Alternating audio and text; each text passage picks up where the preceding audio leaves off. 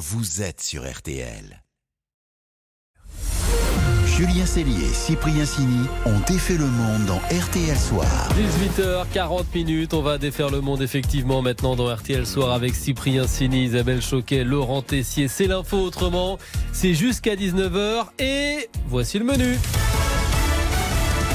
Ce soir, on défait les vieux papas. Robert De Niro, 79 ans, vient d'annoncer la naissance de son septième enfant un bébé dont la grande sœur a 51 ans. Alors ça nous a donné envie d'avoir la vie d'un psy. Au menu également l'Eurovision, paradis de l'embrouille et des souris sourdes qui se remettent à entendre. On défait le monde de la quotidienne, c'est parti On défait le monde dans RTL Soir. Et voici le son du jour. Listen, I know you have six kids, um, but like, Seven, have actually, you I just had a baby. seven? Oh my goodness! Congratulations! I'm so sorry. La présentatrice n'en revient pas. Robert De Niro annonce qu'il est jeune papa à 79 ans. Ce qui est dingue, c'est que personne n'était au courant. Bah, Il l'a corrigé, non, j'en ai pas 6, j'en ai 7. Il a l'air très naturel en plus. Son bébé a donc une sœur de 51 ans et un frère de 47 ans. C'est bizarre. Alors évidemment, chacun fait bien comme il veut. hein. Mais tout de même, Bah, tout de même, avec l'équipe d'On défait le monde, on s'est demandé si grandir avec un papa aussi âgé, ça pouvait avoir des conséquences pour l'enfant. Et pour le savoir, on a contacté Aurélie Calais. Elle est psychologue clinicienne, fondatrice du cabinet Kids and Family. Et avoir un papa de 80 ans, en fait, bah, c'est peut-être pas si mal. Pour les enfants, disons que de 0 à 3 ans, ils vont pas avoir du tout conscience de ça, donc ça va leur poser aucun problème. Au contraire, ils vont plutôt avoir un papa, comme il est plus âgé, souvent il est à la retraite, qui va être vraiment dans le kiff absolu de sa paternité. Souvent, il y en a qui vont rattraper des premiers enfants qu'ils ont eus où ils n'ont pas pu être le papa qu'ils avaient envie d'être parce qu'ils travaillaient beaucoup, etc. Souvent, c'est des relations qui sont très fusionnelles. Ça va être plus compliqué pour les enfants au moment de la rentrée à l'école parce que là, ils vont être confrontés au regard des copains où tout le monde va dire c'est ton papy. Et c'est là, en fait, qu'ils vont se rendre compte qu'il y a un souci, quoi. Et les enfants vont se confronter au regard des autres, aux remarques qui peuvent être un petit peu violentes pour eux parce que ça va être entre enfants et que ça va pas être mis avec beaucoup de pincettes, quoi. Mais si on enlève juste le regard des autres, ça, ça lui pose vraiment un problème à l'enfant d'avoir un papa de 80 ans? Ben en fait, non. hein. Il se pose pas trop de questions, l'enfant. Globalement, les enfants sont beaucoup plus tolérants que nous et sont beaucoup moins dans le jugement que les adultes. Vous voyez, comme un, un enfant qui a un papa euh, ou qui est amputé ou qui est en fauteuil roulant, pour lui c'est son papa en fait, donc c'est pas un sujet. En fait, pour l'enfant, ce qui va être un sujet, c'est parce que ça va être le, le- le regard des autres et les réflexions qu'on va lui faire. Mais l'enfant en soi, son parent peut, enfin voilà, il est le bienvenu comme il est quoi. Donc il n'y a pas de problème. Bah si quand même. Déjà normalement, l'enfant va être confronté à la mort de son père très jeune, hein, le fils de De Niro. Quand il aura 15 ans, son père il en aura 94. Bon et puis il y a le risque aussi d'avoir un autre problème. Ce que je trouve qui est plus compliqué quand les enfants grandissent finalement, euh, pour tous les parents euh, d'ados qui nous écoutent, parfois on voit que quand on a juste une génération d'écart, en gros euh, 20 ans d'écart, euh, parfois c'est compliqué de se comprendre avec nos ados. Mais quand on imagine que là, c'est deux générations d'écart, franchement, ça peut être une période qui est très compliquée euh, si le papa est toujours vivant, euh, en fait, de se comprendre quoi. Après, c'est vrai que c'est des, ça va être des, des papas qui se mettent plus la pression, je pense, pour rester vaillants, pour rester en forme, donc ils font du sport. Enfin, je pense qu'ils s'entretiennent plus parce que justement, il y a cette notion de temps qui passe. Et donc plus de salles de gym et de légumes bio pour Bob De Niro, histoire de profiter de son petit dernier le plus longtemps possible. Et cette interview avec euh, la psychologue clinicienne Aurélie Caillet, elle est à retrouver en longueur avec plus de détails sur rtl.fr. RTL, Sous les radars. Nous allons défaire l'info passée sous les radars. Avec une avancée scientifique qui pourrait bien changer le monde, Laurent. Oui, des chercheurs de l'école de médecine d'Harvard pensent avoir trouvé une solution pour guérir la surdité. Ils ont en tout cas déjà réussi à restaurer l'ouïe de souris. Et la nouvelle est importante parce que si on regarde chez nous en France, plus de 60% des 65 ans eh bien, sont concernés par cette souffrance ou une petite déficience auditive. 6% des 15-24 ans selon l'INSERM. Et dans le monde, cela concerne tout de même 466 millions de personnes. Et donc, un traitement qui marche sur les souris pourrait permettre eh bien, de soigner l'être humain. Alors c'est prometteur ça, mais, mais comment ils ont fait en fait? Alors on va se mettre dans une ambiance qui ne rappellera pas des cours de sciences anxiogènes ou Ah. soporifiques après le déjeuner. Ah, c'est Jamy C'est pas sorcier Eh bien nos Ah, le scientifiques... camion là Ouais, ouais, ouais. Marcel, le camion. il s'appelle. Ah oui, c'est vrai. Eh bien nos scientifiques ont pris nos petites souris Mickey Mouse complètement sourdes. Ils ont reprogrammé, accrochez-vous bien, les cellules ciliées de l'oreille interne. Waouh, non barbare. Bon, pas de panique. Ces cellules munies de cils sont situées derrière le tympan. C'est ce qui nous permet d'entendre. Elles envoient le son à notre cerveau. Et quand badaboum, bah, ces cellules meurent, vieillissent ou prennent très cher parce que vous écoutez trop fort Michel Sardou comme moi, eh bien elles perdent leur cils, vous perdez donc de l'audition. Et là, nos chercheurs ont réussi à rendre les cellules de nos souris de nouveau fonctionnelles grâce à une technique génétique, une sorte de cocktail magique. Et donc les cellules peuvent se régénérer, c'est la fête, une deuxième vie. Et donc, on a réglé le problème de la surdité dans le monde. enfin. Ah, vous avancez, on n'est qu'à l'étape des souris. Il faudra sûrement attendre plusieurs années avant qu'un traitement pour l'être humain puisse voir le jour, parce qu'un homme n'est pas une souris, ça Ah ne ouais. nous a pas échappé, on est plus complexe à manipuler, mais des résultats très encourageants pour des millions de personnes. Sacré prouesse, c'était passé effectivement sous les Moi, je, radars. je me demande quand même comment on trouve les souris sourdes. On leur parle, ils répondent pas. euh, On leur fait écouter Y a Michel quelqu'un Sardou très très fort. Ça doit être ça. Très très très très fort. Allez, une petite pause, on défait le monde se poursuit dans RTL Soir, en chanson d'ailleurs, s'il vous plaît, parce que c'est bientôt l'Eurovision. Vous savez, c'est le concours qu'on ne gagne jamais. À tout de suite. On défait le monde. Julien Cellier, Cyprien Signé. Julien Cellier, Cyprien Signy ont défait le monde dans RTL Soir. Allez, bonne fin de journée. On est encore à vos côtés. 18h48 minutes dans RTL Soir. On défait toujours le monde. Et à 18h48 minutes, eh bien, le soir, on élit le grand winner ou loser du jour. Et ben, c'est un loser aujourd'hui. Un perdant, effectivement, c'est l'Eurovision. Alors la compétition, c'est samedi, rien n'est joué. Mais plus qu'un Ouais. concours de chant, ça ressemble surtout à un vrai nid à embrouille, Isabelle. hein. Oui, et cette fois, c'est Yves Bigot qui a mis le feu. Yves Bigot, c'est l'ancien patron de France 2. Il a balancé chez nos confrères de France 5. Moi, j'avais ordre de perdre. C'était en 1998. Et j'avais la fille pour gagner. Et on m'a dit, mais tu es fou, si tu gagnes, on te vire. Surtout ne pas gagner. Et pourquoi donc? Le problème, Ça c'est coûte que beaucoup si vous d'argent. gagnez, c'est vous qui organisez l'année d'après. Ouais, ça c'est coûte vrai, 20 à c'est 25 vrai. millions d'euros. Donc euh, les chaînes n'ont pas cet argent. Sauf dans des petits pays où alors là, c'est l'Office du tourisme qui finance. Yves Bigot qui précise que c'était comme ça à l'époque. Alors, on ne sait pas qui était sa candidate de rêve, mais en 98, la France a présenté cette chanson. C'est sûr qu'on n'avait pas payé. Interprétée par une certaine Marilyn, qui doit être vachement contente d'apprendre qu'on misait pas un copec Ah bah ouais. sur elle quand on a même à gagné l'époque. 25 millions là. Et alors, on a frôlé la perfection vu qu'elle a terminé 24e sur 25. Un énorme succès dans la défaite. Bon, on ne sait pas si ça durait depuis longtemps, le petit jeu du qui perd gagne, ni combien de temps ça a duré, mais en tout cas, la patronne de l'Eurovision France aujourd'hui est formelle. Ce qui s'est passé hier était hier. Aujourd'hui, c'est c'est complètement autre chose.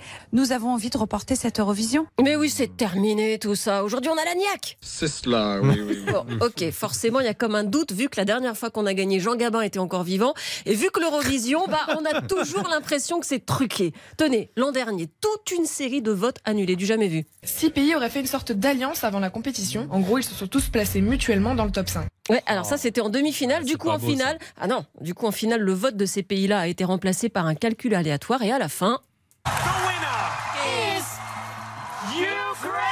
Ouais, c'est l'Ukraine qui a gagné avec un total hallucinant de 439 points, record historique. En 2013, la galloise Bonnie Tyler met les pieds dans le plat. The Russians were complaining to Azerbaijan, why didn't you give Ouais, us the les 10 Russes sont venus se plaindre. Pourquoi vous ne nous avez pas donné les 10 points qu'on a payés? Eh ouais, pas joli joli, hein Et même le concours jeunesse n'est pas épargné. Tenez, en 2020, la France l'emporte avec Valentina, 11 ans. Je l'aime bien, c'est une ancienne Kids United. Et bah, bien, oui, cette c'est de votre âge. Valentina, qui est quand même accusée d'avoir chanté Oh là en là playback. là là là. Bon, elle a démenti, mais quand même. Mais alors, l'histoire la plus dingue, c'est celle de l'Eurovision 1968. Le grandissime favori, c'est lui. Cliff Richard, le Elvis Presley anglais. Mais finalement, finalement, à un vote près, c'est cette chanson qui l'a emporté. De Maciel. C'est la- moi ma cam. C'est ouais, forcément, c'est la candidate espagnole. Et depuis, dans un documentaire, un journaliste a révélé que Franco avait fait acheter des voix pour redonner du prestige à l'Espagne parce que, à l'époque, eh bien, le pays était très isolé. Et pour votre info, cette année-là, on a frôlé le drame. Avec Isabelle Aubray, la France a fini troisième. Voilà, on a failli gagner. Sous Franco, ils avaient le droit de concourir les Espagnols. Absolument. Ah ouais, d'accord. Ouais. La preuve. On était comme ça. C'est la dictature open. Ouais, allez, allez, venez chanter, c'est sympa. Et ben, on a appris plein de choses. Merci. Euh, C'était un, super- mieux. c'était un super loser. match des infos. D'habitude, c'est moyen, mais là, ça allait. Non mais là vous avez tout donné sur l'Eurovision. Est-ce que vous avez encore des infos pour nous permettre de suis- briller au dîner. je suis, euh, en droit de m'interroger, euh, Isabelle, parce que le duel, le match, c'est maintenant et c'est face à Laurent. Laurent l'a emporté hier. Il n'est plus mené que de deux petits points. 73-71 par Isabelle. Et ce soir, il a choisi de briller notre Laurent national avec la médaille d'or de Clarisse Agbenienou en judo. Oui, mon info pour briller, c'est que le judo a été créé grâce à un cerisier. Un jour d'hiver, en 1882 au Japon, un jeune enseignant, monsieur Jigoro Kano, Oui. contemple des branches enneigées. Et là, en regardant bien, bah, il se rend compte que les plus grandes branches, les plus lourdes, se cassent, s'écroulent sous le poids de la neige, alors que les plus souples plient seulement, résistent. Et avec cette image, Jigoro Kano lance les grands principes du judo, la, voie de la souplesse, plier sans jamais rompre. Ouais. Oh, Le bah, bah, chêne bah. et le roseau. Les judokals, ça vient. Oh, c'est beau, hein. Parce qu'avant chaque début de leçon de judo, on salue euh, Maître Jigoro Kano. Ouais, parce qu'il y a le petit portrait de Jigoro Exactement. Kano Vous avez tous fait du judo ou quoi Bah ouais. Ceinture bleue, moi. hein. Ah Il ouais était fort comme un main verte. Ah mais j'étais pas fort du tout. C'était un enfer pour mes parents. Je, je pesais 25 kilos tout mouillé. Et Toujours d'ailleurs. Et toujours. Et je perdais tous mes combats parce qu'ils faisaient tous 10 kilos de plus que moi. C'était c'est la souplesse. Bon alors Isabelle, Isabelle aime le rock et il y a un anniversaire qui ne lui a pas échappé. Oui, c'était il y a 60 ans exactement, le premier 45 tours des Rolling Stones. 60 ans, vous vous rendez compte? Le groupe se produisait déjà, hein, notamment au Marquis, c'est un club de jazz d'Oxford Street à Londres. Leur nom, c'était un titre du bluesman Muddy Waters. You're gonna be a rolling stone. Ça, ça les a inspirés. Évidemment, à force de jouer, ils se sont fait repérer. Ils ont tenu un contrat dans une maison de disques et ils ont enregistré, donc le 10 mai 1963, ce titre.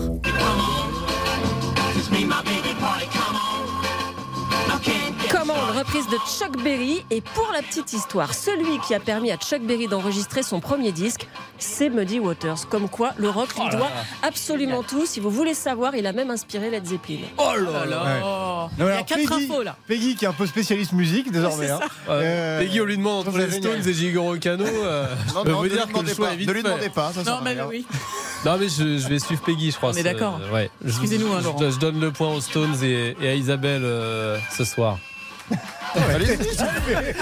Il Laurent est bout regarder. jamais rompre. Voilà, les. Désormais, je serai guidé par ça. Ce qu'on devrait faire sur les réseaux sociaux, c'est une petite euh, compile de toutes les têtes de Laurent. Quand il Après perd. chaque Quand il perd. C'est cruel. Un best-of. Bien, bien. Je demande au peuple de choisir. Pour l'instant, le peuple, c'est moi, comme dirait l'autre. Allez, oh non. le journal de 19h dans quelques instants. Juste avant, on va défaire votre monde avec, écoutez bien, des matelas recyclés, reconditionnés ou quand la seconde vie gagne votre lit. À tout de suite. Julien Cellier Cyprien Sini On défait le monde. Julien Cellier et Cyprien Sini ont défait le monde dans RTL Soir. 18h57 minutes. Dans quelques instants, le journal de 19h. Auparavant, on défait votre monde, vos idées les plus vertueuses dans RTL Soir. Alors vous connaissez les téléphones portables reconditionnés Yes. à qui on donne une seconde vie pour les vendre moins cher. Eh bien Laurent, vous avez trouvé encore plus fort. Oui, il y a maintenant les matelas reconditionnés. On recycle la literie. Bonsoir Jérémy. Bonsoir. Vous êtes le dirigeant de la société Ecomatelas dans l'Hérault. Comment faites-vous, récupérez-vous tous ces matelas? Oui, alors tout à fait. Donc Ecomatelas est le pionnier des, des matelas reconditionnés. On a mis au point donc un procédé qui permet euh, de remettre en état euh, des anciens matelas qu'on récupère principalement auprès des hôtels.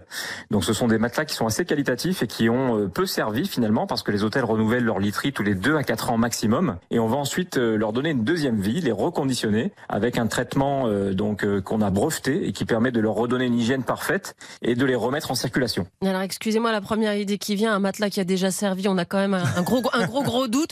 Vous garantissez que c'est propre, hyper propre, super propre Comment vous faites ouais Oui, bien sûr, effectivement, c'était vraiment euh, la priorité pour nous euh, dès le début, dès la création de notre euh, société, c'était de garantir à nos clients euh, une hygiène parfaite. Et on a réussi ça en fait en brevetant euh, une machine qu'on a créée de toutes pièces pour nos activités et qui permet de désinfecter les matelas avec de la chaleur, de l'UV, de l'aspiration, de la projection de chaleur à très haute température. Ça permet d'avoir un traitement biologique sans produits chimiques qui permet aussi évidemment de désinfecter le matelas à 99,9% et donc finalement à l'arrivée d'avoir un matelas qui est aussi propre qu'un matelas neuf. Et alors vous avez commencé en 2017, vous avez sauvé entre guillemets ou recyclé combien de matelas depuis? Alors oui, on a fait à peu près 50 000 matelas euh, depuis 2017, sachant que euh, chaque matelas euh, qui est reconditionné va permettre d'économiser environ 250 kg de CO2, euh, d'émissions de CO2 dans l'atmosphère. Donc ça permet vraiment d'avoir un impact immédiat sur le réchauffement climatique. Et après, j'imagine que vous les revendez quand même moins cher. C'est-à-dire qu'on a le matelas d'hôtel Georges V, euh, 12 étoiles, euh, 14 épaisseurs, moelleux, moelleux mais agréable et tout propre, à prix compétitif, j'imagine. Voilà, tout à fait. C'est tout l'intérêt euh, de- d'Ecomatlas, c'est que on va allier à la fois l'écologie, mais aussi l'économie. Ça permet de répondre euh, aux problématiques actuelles de pouvoir d'achat euh, des consommateurs français, avec des matelas qu'on va proposer à 50% du prix du neuf. Donc, euh, pour vous donner un ordre d'idée, un 140 par 190, qui est encore une taille standard en France, on va le vendre chez nous à peu près 250 euros contre 500, 600 euros dans un magasin traditionnel. Comment on les trouve d'ailleurs? Vous êtes distribué comment? C'est uniquement sur Internet? Vous travaillez avec des grandes enseignes? Comment ça marche? Alors aujourd'hui, on est, les- on est les principaux distributeurs de nos matelas. Euh, nous avons effectivement une boutique physique qui est située à, à Montpellier. Et ensuite, on a un site internet ecomatelas.fr sur lequel on peut commander et se faire livrer sur toute la France. Et on va ouvrir euh, plusieurs boutiques physiques là dans les trois ans à venir. On en a une qui est prévue pour 2020 fin 2023 sur la région Île-de-France. Une seconde vie pour les matelas grâce à vous, Jérémy, votre société. Merci à vous, bonne soirée. Merci, bonne soirée, au revoir. Bonne soirée Jérémy. Merci les amis dont à défait le monde. Bonne soirée à vous également. On se retrouve demain. À demain Dans Soir, même heure, même endroit, 18h40.